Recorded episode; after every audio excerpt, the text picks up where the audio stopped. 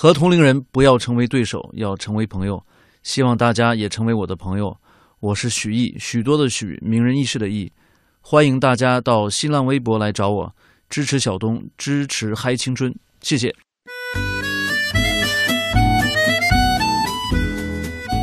中央人民广播电台嗨青春，欢迎各位的锁定收听，我是小东小东东。今天我们请到了曾经在特别大型的英语机构从事教学工作，后来呢在高盛等等投行机构经历过无数大风大浪，如今呢在时代焦点教育机构担任 CEO 兼首席教师的许毅许老师。许老师您好，你好，东东。另外啊，今天有一个不情之请要替各位说。就是听我们节目，如果说能够答对时代焦点提出的一些问题，或者踊跃的参与我们节目互动，或者呢是未来参与我们节目的一些小型活动的话，我们都会像徐老师这边都不是索取，是强行申请，没问题，给我们一点免费的这个培训的课程这个账号是吧？我们可以发送给大家，没问题。因为徐老师现在创业的这个机构呢，主要负责的是。大家到美国留学的一些内容，包括一些知识方面的培训，所以各位到这里边来，你不仅仅能够体会到一个知识的交流，同时你也能对一些，比如说英语的文化、英语的文学，呃，在这里边也能够获得相应的知识储备。是的，嗯，呃，那么我们话归正题哈，我们和大家聊到了有关于徐老师在大三的时候，他首先投身到了。一家传说中的英语培训机构赚了所谓的第一勺，就是这勺有点大的金哈。后来呢，放弃了这个夺金热潮，为了自己心里的梦想，以及为了修习个人的能力，到了国外去读书。那么当时我们说，世界很大，你的兜里又有钱，你为什么会选择到美国首先进行这种学习的呃知识的怎么说第一第一阶段吧？对，我觉得美国呢，大家觉得其实美国还是一个综合教育比较好的一个国家。然后呢，呃，至少我学的可能是社会科学，学经济学啊，学商学这些东西，我觉得美国肯定是最好的。你看当时啊，如果是社会科学，美国是一个不错的选择，这是我了解到的。小东东才疏学浅啊，各位欢迎你们来喷。呃，另外呢，像我了解到，英国也是国际关系里边。应该说不错的这样的一个学习的环境，还有像新加坡，其实也是一个很好的环境。再有呢，说像澳大利亚和加拿大，也都在相关的领域有所建树。那么，为什么徐老师当时会首先选择到美国？当时呢是这么想的，就说呢，嗯，确实有很多机会。更更多的想的呢是，就说，嗯，想的是一一个一个一个见识吧，和一个人生经历。其实英国有很多的学校也都非常好，也是值非常值得去的，包括英国的不仅仅伦敦的不不仅仅牛津牛津剑桥，包包括像伦敦政治经济学院啊等等啊，华为啊也都非常好。嗯哼，对，然后呢，其实啊也很遗憾，也没有机会去英国学，也没有可能可能也只能去玩，不能再学了。但是这些学校也都是非常好的。嗯哼，嗯，那到美国的原因呢，就是因为自己 GRE 和托福都过了。一想，那这么多学校呢，好像到美国地儿比较大，是吧？对，我觉得另外呢，其实我觉得就是是一个，我觉得见识可能会会不一样。嗯哼，对，嗯，其实真正的，我想，如果要是时间允许的话，其实，嗯，因为我们去国外读的研究生嘛，如果如果要是去国外读本科的话，像我们很多学生，这个比如说二零一四年的这个啊，北京地区唯一的哥伦比亚大学的提前录取徐高一同学是那附中的，他呢就打算去。这个英国去交换一个学期等等，所以我想呢，就说包括像纽约大学非常好啊，就说呃，他在全世界六个国家和地区都有自己的这个啊校园，所以呢，包括阿布扎比、包括伦敦等等，所以很多学生呢，我会建议他们，如果去美国读本科的话，应该多去不同的学、不同的地方呢，多去交换一下，多去开拓一下自己的这种视野，嗯，是完全有必要的。那回到你自己呢？我自己的话，因为我只读了两个研究生嘛，就说都在美国读的。嗯，然后呢，第一个到美国的原因还是没有告诉我们。呃，当时觉得美国的综合能力比较好，而且当时也觉得就是美国也是一个移民国家嘛。大家如果觉得这个英国其实是也有很现实的想法，就是在英国读书可能留不下来。哦，在美国的话可以去移民啊什么。对，所以这个是最重要的一个核心点。而且在美国当地，因为是相对有这样一个环境，更能够帮助自己很好的留下来打拼一段时间。是。英国其实找工作呢也很难，就是他对呃，他总体对外来的人口都不是特别友友好。那么美国呢，其实我当时也在想，就是当时也不知道将来会做什么，但是在想，就是说，如果如果想在美国工作一下的话，我觉得丰富一下自己的阅历，在美国找工作也是比英国要好，因为美国是一个特别大的移民国家，嗯哼，每年这个有大量的非常优秀的人才留下来在美国工作，嗯哼，嗯，所以也可以为自己未来赚取更多的工作经验提供这样一个平台。是的，嗯。这个选择，相信对很多想到国外留学的同学会有一点帮助。我们不是说美国好，但是你要考虑未来你是否要在你留学的这个地区提取一些经验哈，经验是很重要的。那么在美国学习，徐老师首先到达的应该是芝加哥大学的国际关系学院修读研究生。那么这个专业和徐老师曾经在北京上学时候的专业其实是有一点点差别的，不是那么完全的对接。这个选择原因，其中有什么思考和想法吗？呃，这个就是一个路径依赖啊，就是如果用一个比喻来讲，就比如说我生在四川，我天生就喜欢吃辣的。嗯哼。那我我在国际关系学院读书的时候呢，就是我们其实有很多国际关系这样的课。我当时的想法呢，就是想做一个学者，或者是。做外交官啊，这样就说，所以我当时想的就是读研究生，希望读博士，然后将来去研究所或者去政府机关。然后去了之后呢，当然给我很多很多的冲击和改变。但但是在当时呢，我至少我的想法呢，就是一条直线，就是嗯顺延原来的线段。然后就是你原来是在这个国际关系这个口，那么将来就继续去学这个东西。当时呢，只是对这种纯粹的这种学术比较感兴趣。就刚才讲，像我父母都大大学老师嘛，我也想就是。有一天能读个博士啊，成为一个学者，去大学讲课。嗯，懂的。嗯，家族的传承忽然间有了。那么到这里学习之后，为什么你的想法逐渐在发生着改变？呃，我记得我有一次啊，写了一篇论文。这个论文呢，我觉得写的特别好。然后呢，但是呢，教授呢，我我记得我花了可能能有能有几百个小时写了三十页的一个一个论文。我觉得教授可能只花了半个小时一个小时读，然后给了我一个 A 减。然后当时就特别其实挺高的。对，但是你花了那么多精力，而且你对自己的水平还是很自信的嘛。然后呢，呃，有一件事情我就觉得我特别不爽，就是我得了一个 A 减，然后呢，他们就就我就问为什么不给我 A，教授就也说不出为什么，反正就不给你 A。嗯哼，我突然发现，其实这学术这条路也是很辛苦的一条路，而且呢，就有的时候你都没有地方去讲理。而且我觉得最不合理的事情就是，我可能花了几百个小时做的东西，可能都没有人去看，或者没有人认同。是不是可以理解成学术里边会存在一小部分的主观因素？我觉得是很大部分的主观因素和不确定性。嗯哼。举个例子，比如说很多诺贝尔奖的经济学奖的这种这种得主，他可能人都去世了以后，他才授予他和另外一个他当时活着呃一起做研究的活着的人，所以你的这个成果可能几十年都甚至上百年都不不被人认可。嗯。这是非常有可能的，所以这个是改变你当时想法的原因之一。那么第二呢，应该说选择到美国之前，对当地的环境，尤其是加州大学这边，都会有一个憧憬或者大致的了解。那么真正到了那里学习，又是一种什么样的体验呢？对我到的学习的体验呢，就是我就觉得每天我都是泡在图书馆上。当时去美国的时候买了一台白色的笔记本电脑啊，然后呢，我刚去的有一个意识，就我我写文章写的非常好，我真觉得非常好啊。就是键盘后来都变成黑色的，真真的是我那个都不是我手脏啊，真基本上最后毕业的时候，就那台白色的笔记本电脑就是已经变成就是键盘已经变成就有点有点发发黑了，尤其是放手的那个地方。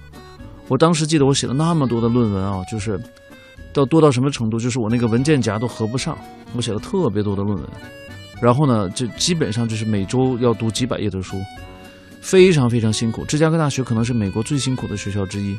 然后呢，这个顺便吹一下我们的母校，就是这个，在芝加哥大学只有一百多年的历史，它诺贝尔得奖诺贝尔奖的得主的这个这个数量比牛津跟剑桥加在一起都多。嗯哼，牛津剑桥可能每个学校都有七七百多年的历史。嗯哼，所以我觉得就是它是一个特别特别学术、特别特别辛苦的一个地方。嗯，但我觉得呢，就是我在这个地方呢，就好比是在一个深山上练剑一样。就是我下山之前，我真的练就了一一番武艺。就是我对我对阅读的能力，我写作能力，我真的是非常非常强。嗯哼。然后，以至于后来我在美国工作学习，包括去斯坦福大学读商学院的时候，我觉得我都是非常游刃有余。就是因为真的是曾经沧海难为水。我在芝加哥大学那么变态的地方，去学国际关系，真的蛮辛苦的。这个文科，所以我觉得对我的锤炼还是非常大的。闭关修炼苦读，但是终有一日不得不离开。而且徐老师在这里边见证了一条绕口令的诞生：白色键盘用久会发灰，看起来有点黑。对，是这样的。我另外一个对我影影响特别大的一个事情，就我当时呢，就是因为芝加哥大学呢，其实。呃，经济学是可能是他最有名的学科，就是诺贝尔学奖经济学奖的得主最多。然后他法学院非常好。那个时候我才知道，就说其实原来在美国，其实最赚钱的这个专业是商学院和法学院，还有医学院。芝加哥大学医学院也非常好。然后我才意识到，实际上就说，实际上你看一下这个美国总统，这个除了小布什以外，都是律师毕业，都是法学院毕业。所以我知道法学院非常好。然后我当时看商学院非常好。然后很功利的来讲，就是商学院和法学院的这个毕业挣钱真的是特别多。医学院呢，就是外国人考不了，我就死心了。然后呢，这个我大学学文科也不是学理科的，所以对我也不适合。然后实际上，我想给大家一个概念，就我们没有歧视的意思，没有任何歧视的意思。但是大家呢，其实美国最难进的和挣钱最多的，或者说含金量这个金。含金量这个金真的只是这个钱这个金啊，而不是说你学术上多辛苦。这个含金量引号的这个金，最多的这个专业是什么？是商学院、法学院、医学院以及本科。如果你没有美国护照的话，读不了医学，那就是商学院、法学院和本科。同样的，举个例子，比如说你上宾夕法尼亚大学、常青藤、沃顿商学院的人，那真的是录取率非常非常非常低。毕业的本科呢，可能那年薪都是十万美金；那个商学院的 MBA 毕业的，可能年薪都有二十万美金。而他们学校同样的同学生学英文系的，他毕业的年薪呢？我们做过调查，可能只有五六万美金，还不到他的学费高呢。这就是一个非常失败的投资。所以大家举个例子，比如都是哈佛毕业，哈佛教育学院里面全是中国人，就所有大学里的教育学院和这个教英语的这种这种研究生的专业全是中国人。含金量呢？其实我还是再强调一下，这没有歧视的意思，只是从赚钱的角度，这个含金量引号的这个金啊，我觉得差太多了。你的投资回报率。和你的整个你的投资回报率吧，还有你的收益率，其实是打上一个大大问号的。是，嗯，我给你一个例子，比如说我们斯坦福商学院，我们当时毕业找工作的时候，最差的人就找不到工作的人去麦肯锡。嗯哼，好了，我们受到好几万点伤害。对，但我但我不想给读者一个就是一个我们很拜金的这种感觉，不是的，就我不是我一直觉得就是应该有人去从事对社会有贡献的工作，像我父母也是这样，不是说你赚钱多就了不起啊，不是这样的，对。另外说一下，我其实我还有一个感受啊，就有一个比喻，就像人生就像一个大的桶里往里放大石头、小石头、石子啊，然后沙子和水。其实一定要趁年轻的时时候放大石头，因为你在很小的时候过早的放了一些小石头和沙子，你大石头就放不进去了。这大石头是什么？我觉得是求学。其实，比如说我们这个著名的房地产商王石，王总王先生，他挣了那么多钱。拥有这个所有人都羡慕的财富，对吧？然后他最后还去哈佛去学习去读书，因为什么？因为他知道自己还欠缺很多人生当中最重要的东西，而这个东西呢是用钱来买不来的。嗯哼，他六十岁去哈佛读书的时候，和你二十岁去哈佛读书的时候，那体验是完全不一样的。我相信他会他会放弃身上的每一分钱，去能够获取一个二十岁的时候在哈佛读书的这种经历。因为我相信，这个王石先生六十岁去听哈佛的课，虽然我相信能听懂一些啊，但他肯定没有一个通过系统的学习托福、SAT 能够正规录取在哈佛的学生的这种经历是不一样的。嗯就像大家都看一个电影一样，那么专业的导演他看到的东西跟一个不专业的人看到的东西完全不一样的。对王石的哈佛的体验跟举个例子，跟一个我们的上哈佛的学生的体验完全是不同的。但是王石肯定是希望能够有一个二十多岁的这个人的这种体验，所以我就从这个事情给我一个特别大的一个收获，就是我觉得其实真的是读书还是很重要的，对你的人生经历、你的快乐、你的、你的、你的认识都是完全不一样的。好的，那么作为刚才的一个阶段性总结，徐老师和我们分享了在你年轻的时候读书的重要性。另外，对于徐老师个人来讲，正是因为他曾经在加引号的这个华山地方闭关修炼，那么也是改变了自己所有的人生轨迹，包括之后他的个人选择。那么，关于徐老师之后他又有哪些人生特别辉煌的经历可以和大家分享？届时也希望各位可以关注锁定《海青春》。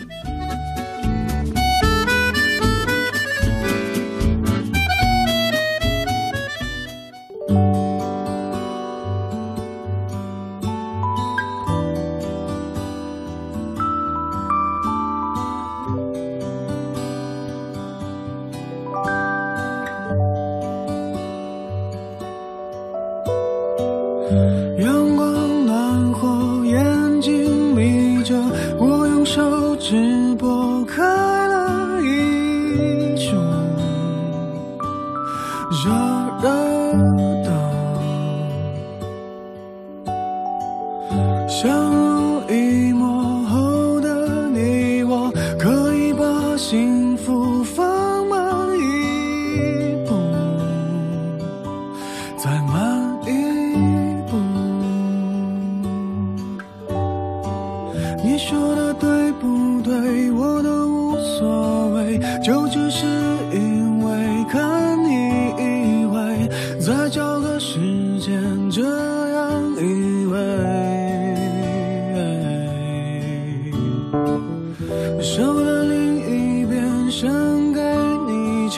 向南向北我都情愿怪只